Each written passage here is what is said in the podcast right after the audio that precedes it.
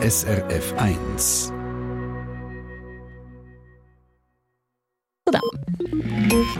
SRF 1 Ratgeber Medizin. Ja, zu gesundem Essen gehört sicher, wie Samen in der Kirche, auch die mediterrane Ernährung dazu. Aber die hat äh, Geschwister zu bekommen, und zwar die nordische Küche, das Gegenstück zu der mediterranen Küche, einfach nördlich von den Alpen. Und weil die beiden Küchen so gesund sind, werden beide jetzt bei uns im Rotgerber von der Regula Zender von der Redaktion Wissen und Gesundheit vorgestellt. Mediterrane Ernährung, da denkt man automatisch an die italienische Küche. Das essen wir ja auch heute schon. Tomaten, Mozzarella, darüber kommen Olivenöl und Basilikum. Mediterrane Küche ist aber viel mehr. Dazu gehört auch die spanische Küche, die griechische, die portugiesische, kurz die Küche der Staaten vom Mittelmeer. Mediterrane Küche, die am Herz gut tut, ist ein Konzept und funktioniert nur als Ganzes, sagt Peter Balmer, früherer Professor an der Uni Zürich und Spezialarzt für innere Medizin. Er hat sich auch auf Ernährung spezialisiert. Es sind nicht die einzelnen Komponenten. Man hat das angeschaut und das funktioniert als Einzelkomponente eigentlich nicht. Es braucht wirklich die Gesamtheit von der Ernährungsweise. Konkret werden miteinander kombiniert serviert.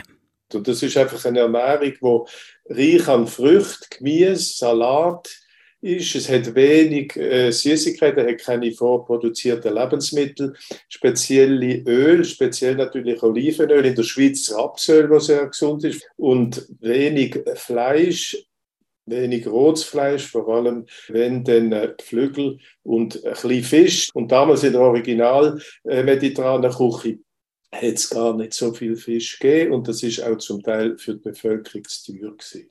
Es geht um eine ursprüngliche Ernährung. Dazu gehören auch Kohlenhydrate wie Brot oder Teigwaren oder Reis.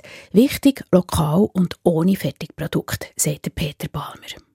Es ist genauso die Ernährung, wie wir sie früher kennen. Die einfache Ernährung ist zwar nicht in dem Sinn mediterran, das ist eine Milchwirtschaft, äh, mit viel Käse und mit ein bisschen Herdöpfel oder ein bisschen Teigwaren, Milch etc. Es gibt auch die nordische Variante von der mediterranen Ernährung. Die hat viel Beere, die hat verschiedene Getreidesorten und äh, dunkle Gemüse eher und man hat schon gehört, auch ab und zu ein Fisch. Aber nicht zwingend. Nicht alle haben gerne Fisch.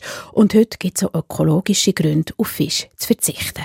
Dafür baumen Fischölkapseln als Ersatz. Bringen die es?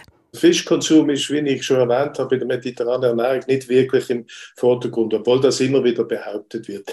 Fischölkapseln sind keine Alternative. Es gibt keine Daten, die würden zeigen, dass die wirksam sind.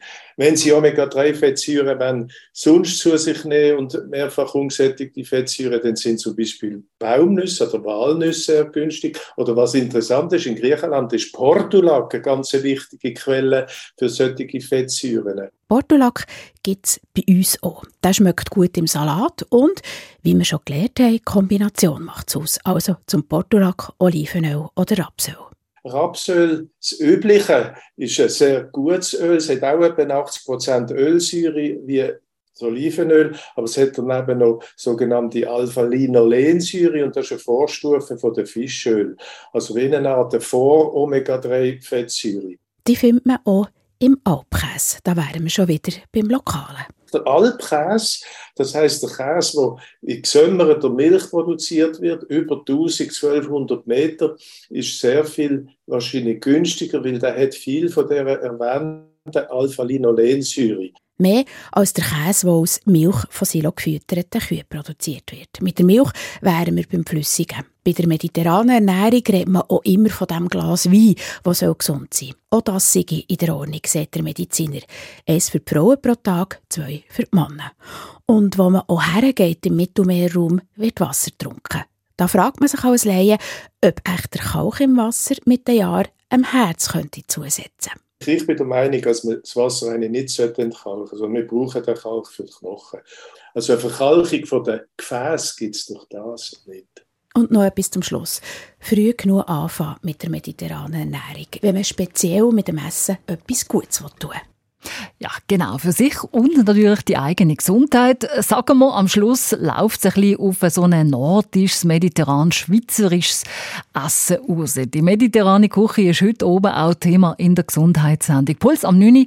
Uhr oben auf Fernsehen SRF 1. Dazu gibt es auch einen Chat, wo Sie jetzt schon auch Ihre Fragen können stellen können. Lohnt sich, äh, damit die dann auch zu oben vielleicht auch zuerst beantwortet werden, auf SRF Puls im Chat. SRF 1 Ratgeber Medizin.